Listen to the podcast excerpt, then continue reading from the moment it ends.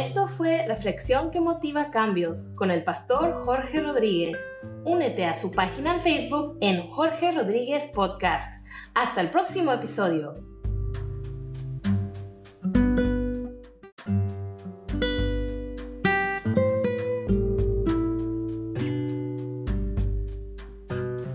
Saludos a todos los que escuchan este podcast. Quiero compartirles ahora esta reflexión bíblica que es la segunda parte titulada Después del desierto. La anterior reflexión era la parte 1 y en el cual hacía referencia al pueblo Israel, a su paso por el desierto y la forma como ellos respondieron. Después de esos 40 años en el desierto, estaba la maravillosa tierra prometida, a donde Dios había preparado para llevarles. En la Biblia encontramos que todos los hombres y mujeres de Dios pasaron por desiertos, épocas de desierto en su vida, como también tempestades. El desierto no fue diseñado para destruirnos. El desierto más bien se podría decir que es un proceso especial de Dios para nuestro bien máximo. Es para edificarnos, es para obrar cambios en nuestra vida, para darnos enseñanzas también muy valiosas y prepararnos para lo mejor que Él tiene para nosotros más adelante. El Salmo 119, versículo 71 dice, Me hizo bien haber sido afligido, porque así llegué a comprender tu palabra. Dios usa el desierto o esas etapas de desierto que Él permite en nuestra vida para revelar lo que hay en nuestro corazón, porque como Jeremías 17, 19 al 10 describe la condición del corazón del ser humano y es lo que Dios precisamente quiere hacer, cambiar esa condición. Jeremías 17, versículos 9 y 10 dice así, engañoso es el corazón más que todas las cosas y perverso. ¿Quién lo conocerá? Yo Jehová, que escudriño la mente y que pruebo el corazón. También en el desierto llegamos a entender mejor a comprender mejor la voluntad de Dios para nuestra vida.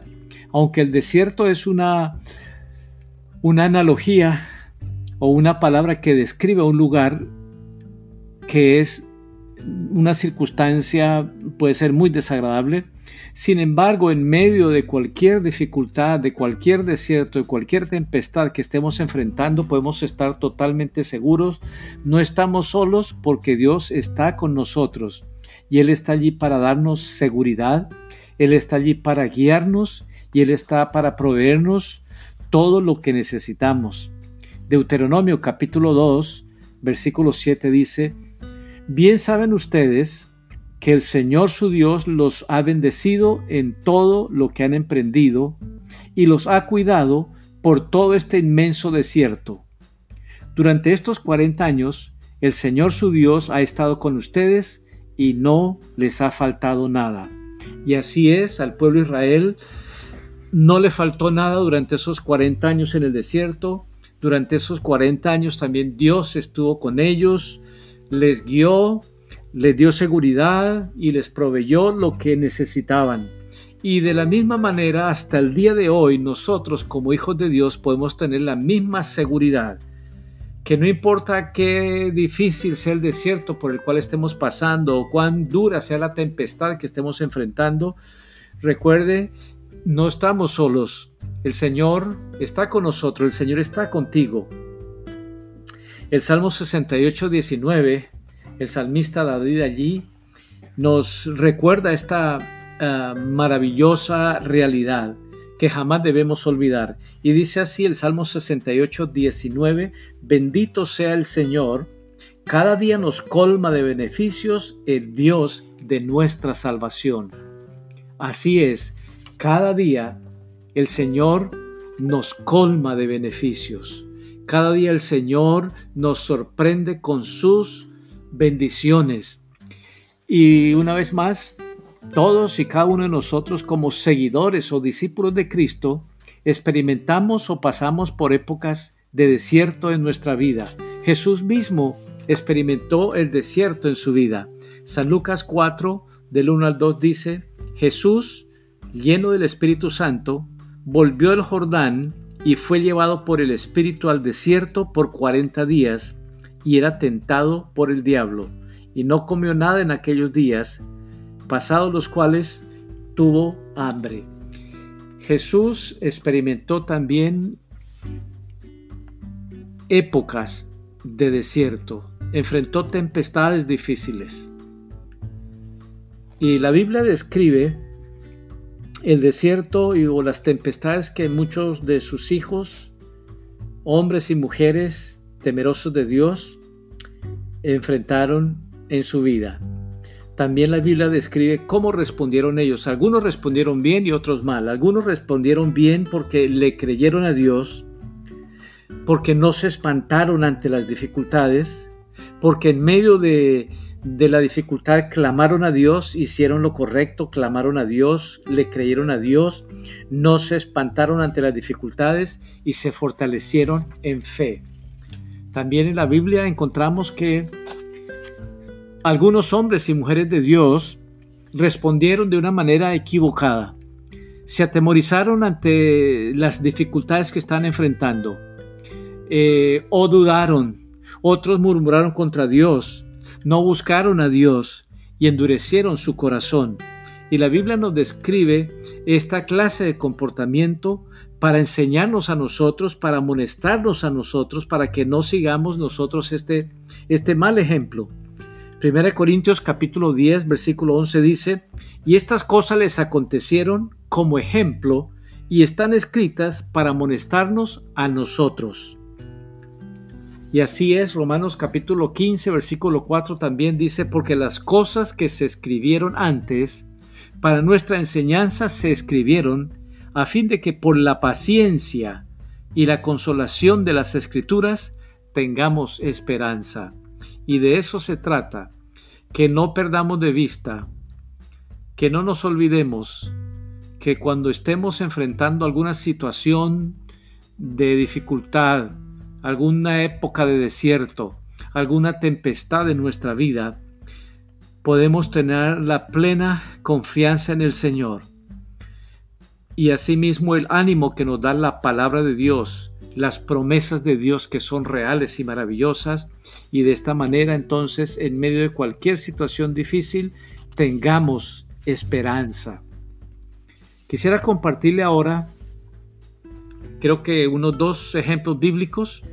He estado leyendo acerca de unos 10 o 12 ejemplos bíblicos de hombres y mujeres de Dios que enfrentaron tempestades en su vida o épocas de desierto y la forma como ellos respondieron. En Génesis capítulo 25 al 33 encontramos el primer ejemplo y quiero usar a Jacob como el primer ejemplo que tiene para nosotros una gran, una gran enseñanza. Jacob tuvo que salir huyendo y estuvo en el desierto 20 años. Brevemente les comparto un poco acerca de la vida de Jacob.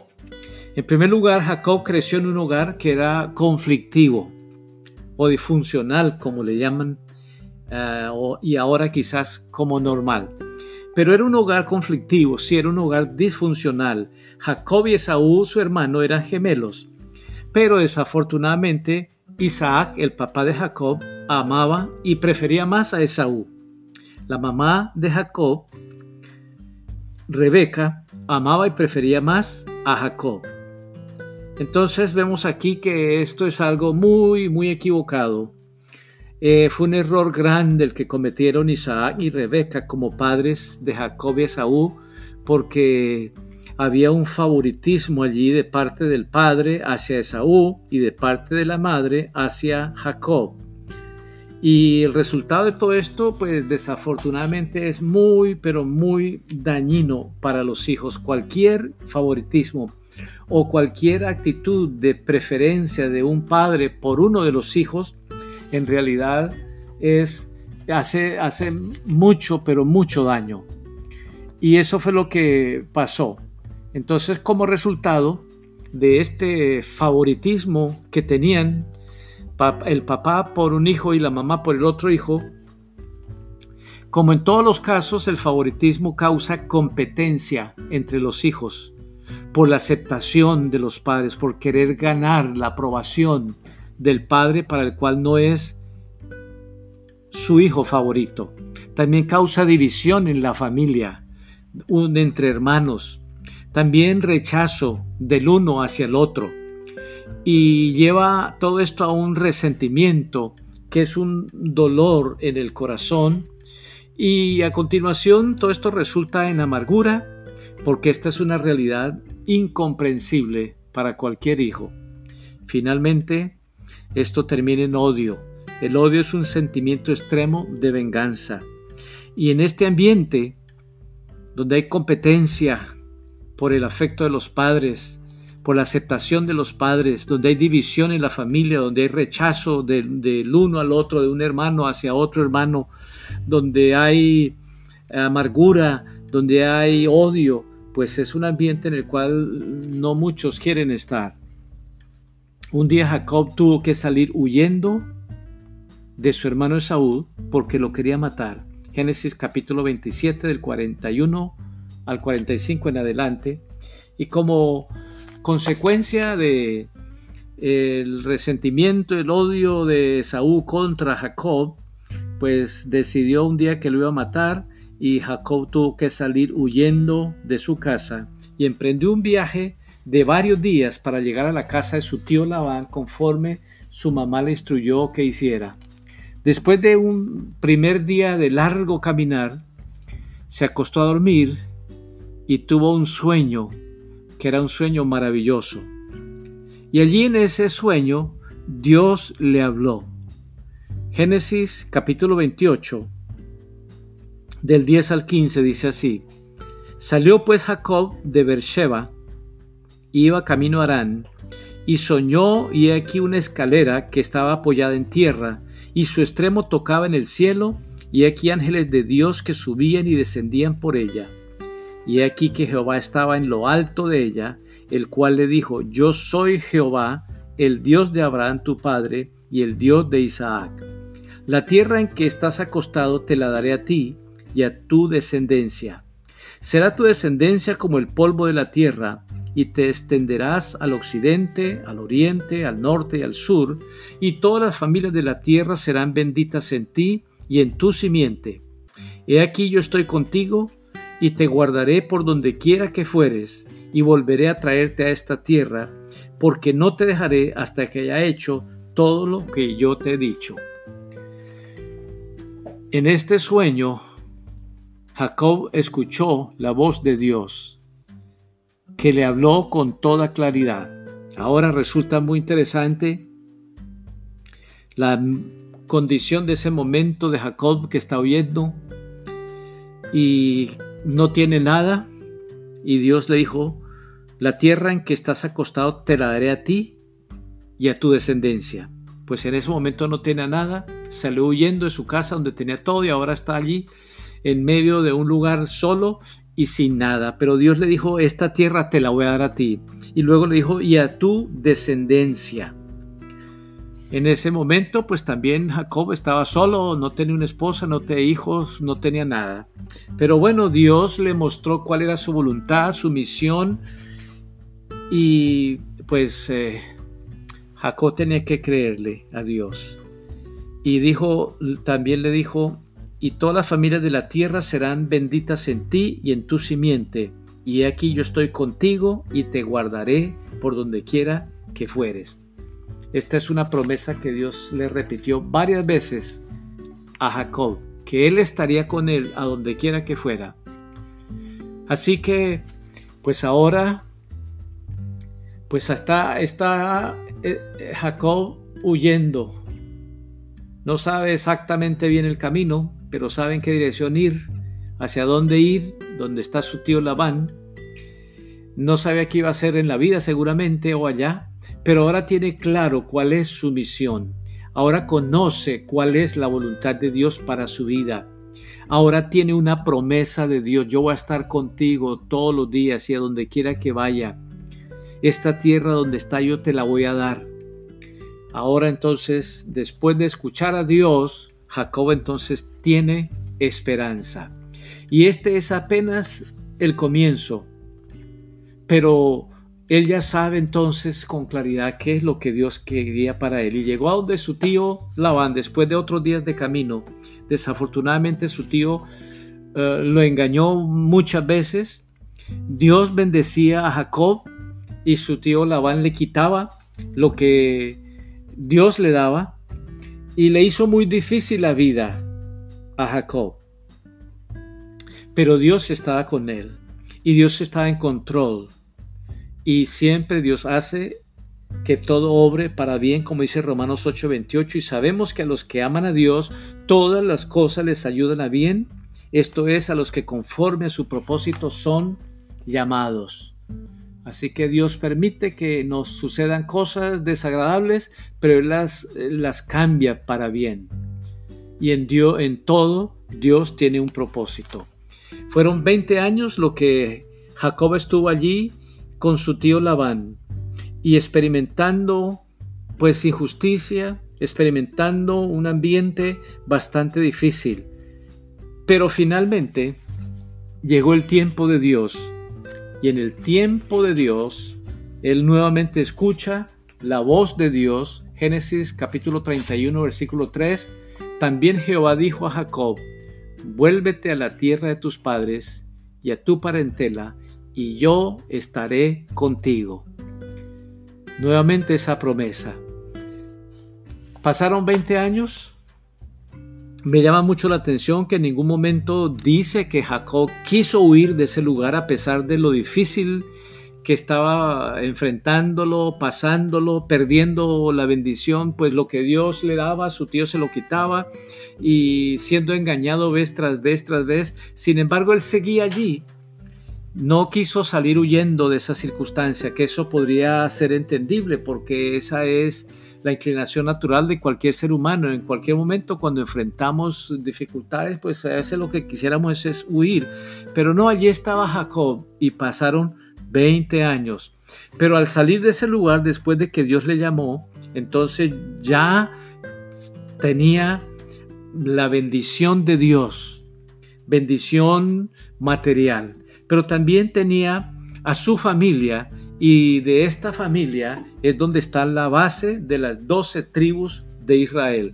Jacob fue bendecido materialmente por Dios para establecerse o comenzar a establecerse como una gran nación y para ser de bendición a todas las familias de la tierra.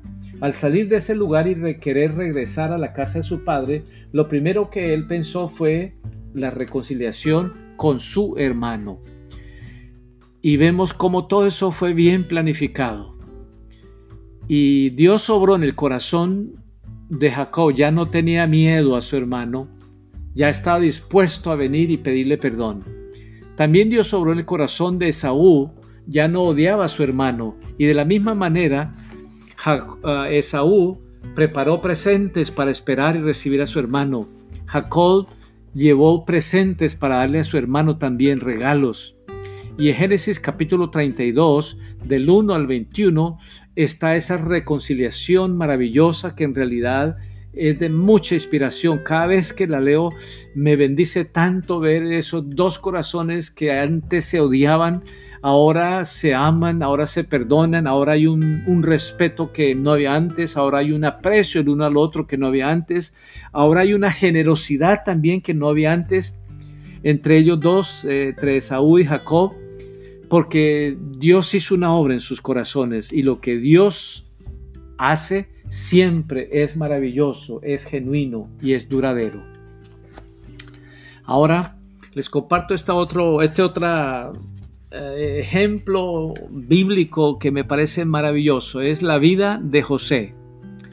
Los primeros 30 años de la vida de José fueron muy difíciles él experimentó desde, su infancia tragedia, eh, experimentó rechazo, experimentó persecución, sufrimiento e injusticia. Fueron años y épocas de desiertos y tempestades. Génesis capítulo 37 al 47 detallan estos años difíciles en la vida de José. Todavía cuando José era niño, quedó huérfano de madre. Su mamá murió cuando su hermano Benjamín nació. Sus hermanos mayores, diez hermanos mayores que tenía, no lo querían y lo, lo rechazaron y le hicieron difícil la vida en su casa. Se unieron todos en contra de él y aún así José pues allí estaba. Un día decidieron matarlo, pero no lo lograron porque Dios, como siempre, tiene el control de todo y no lo permitió ni iba a permitir que nada obstruyera totalmente su plan. Los planes de Dios se cumplen y no hay nada que los pueda detener en lugar de matarlo, entonces decidieron más bien vender a José como un esclavo a unos mercaderes extranjeros y él fue llevado a Egipto como esclavo. Pero Dios estaba con él y todo lo que hacía, Dios lo prosperaba. Dios le dio favor delante de su amo el egipcio y lo estableció y le dejó a cargo toda su casa. En una ocasión enfrentó una tentación terrible pero por causa de su amor por el Señor y su temor a Dios, rechazó la tentación, no le dio lugar a, tentación, a la tentación en su vida, pero como resultado fue acusado injustamente y en esta acusación él podría haber sido matado. Pero una vez más, Dios permite circunstancias, pero Él está en control de todo. Y Dios no permitió que Josué fuera, que José fuera matado en esta circunstancia tampoco.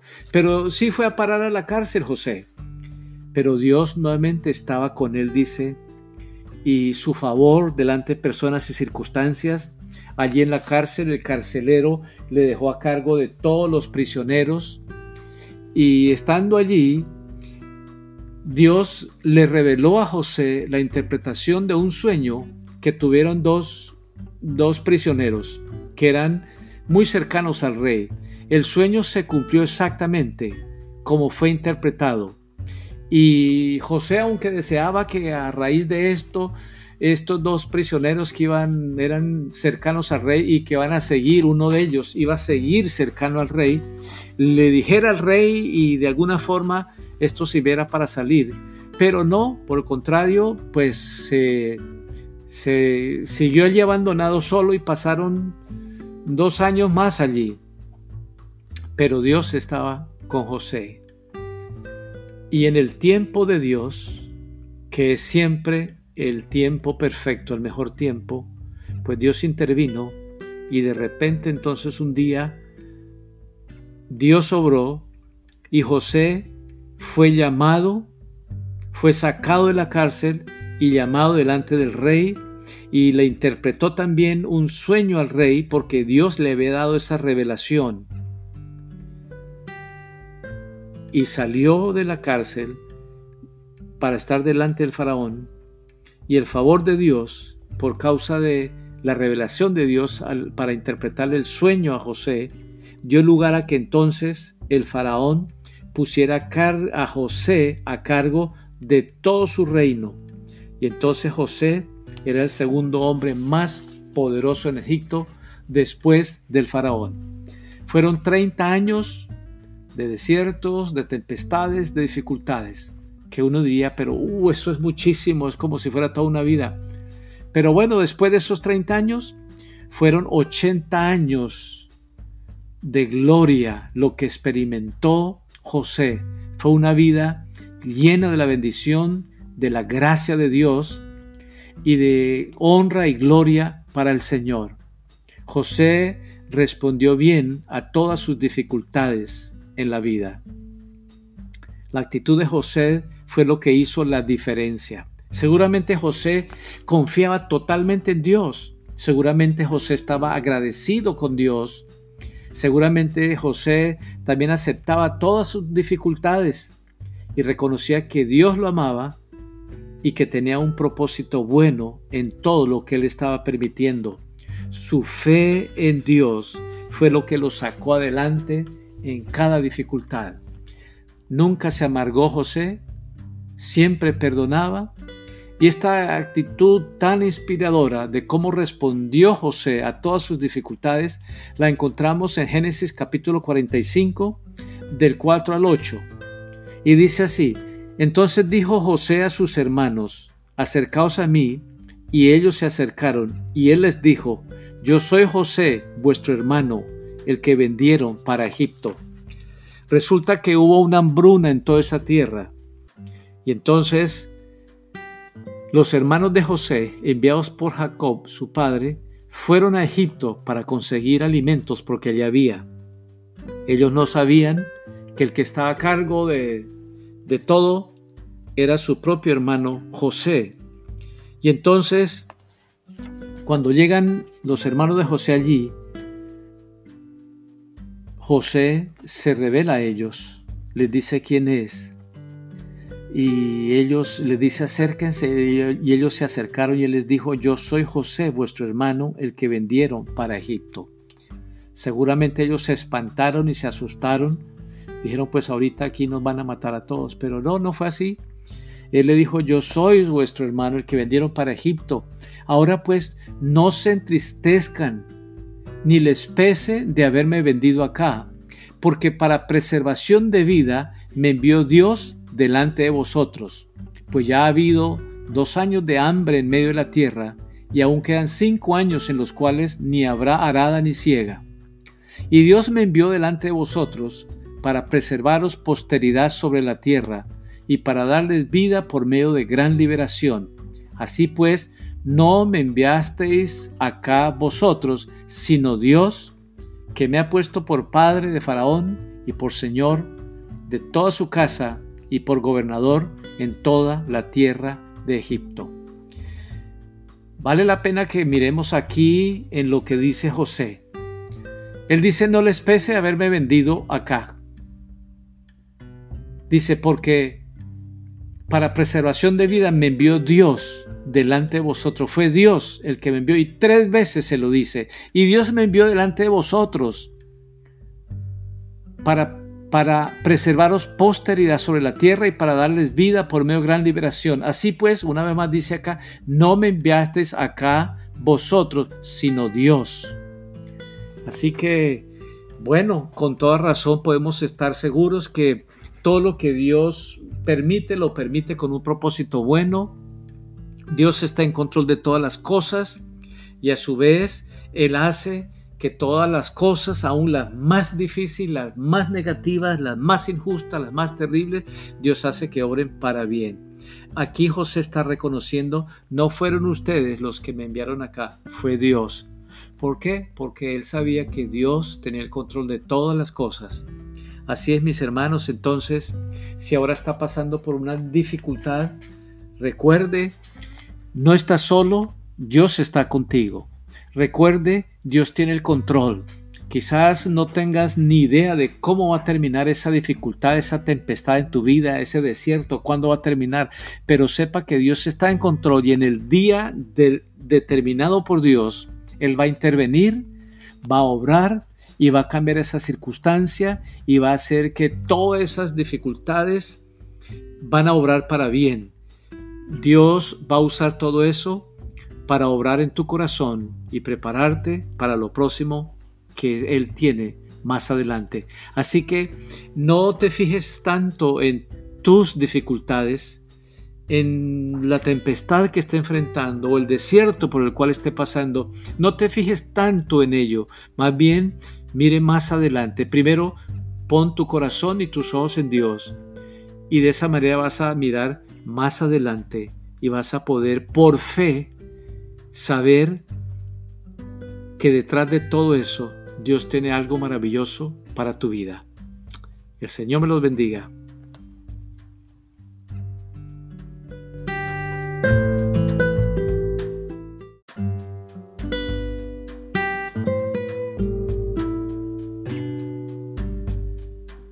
Bienvenidos al podcast del pastor Jorge Rodríguez. Reflexión que motiva cambios. Comenzamos.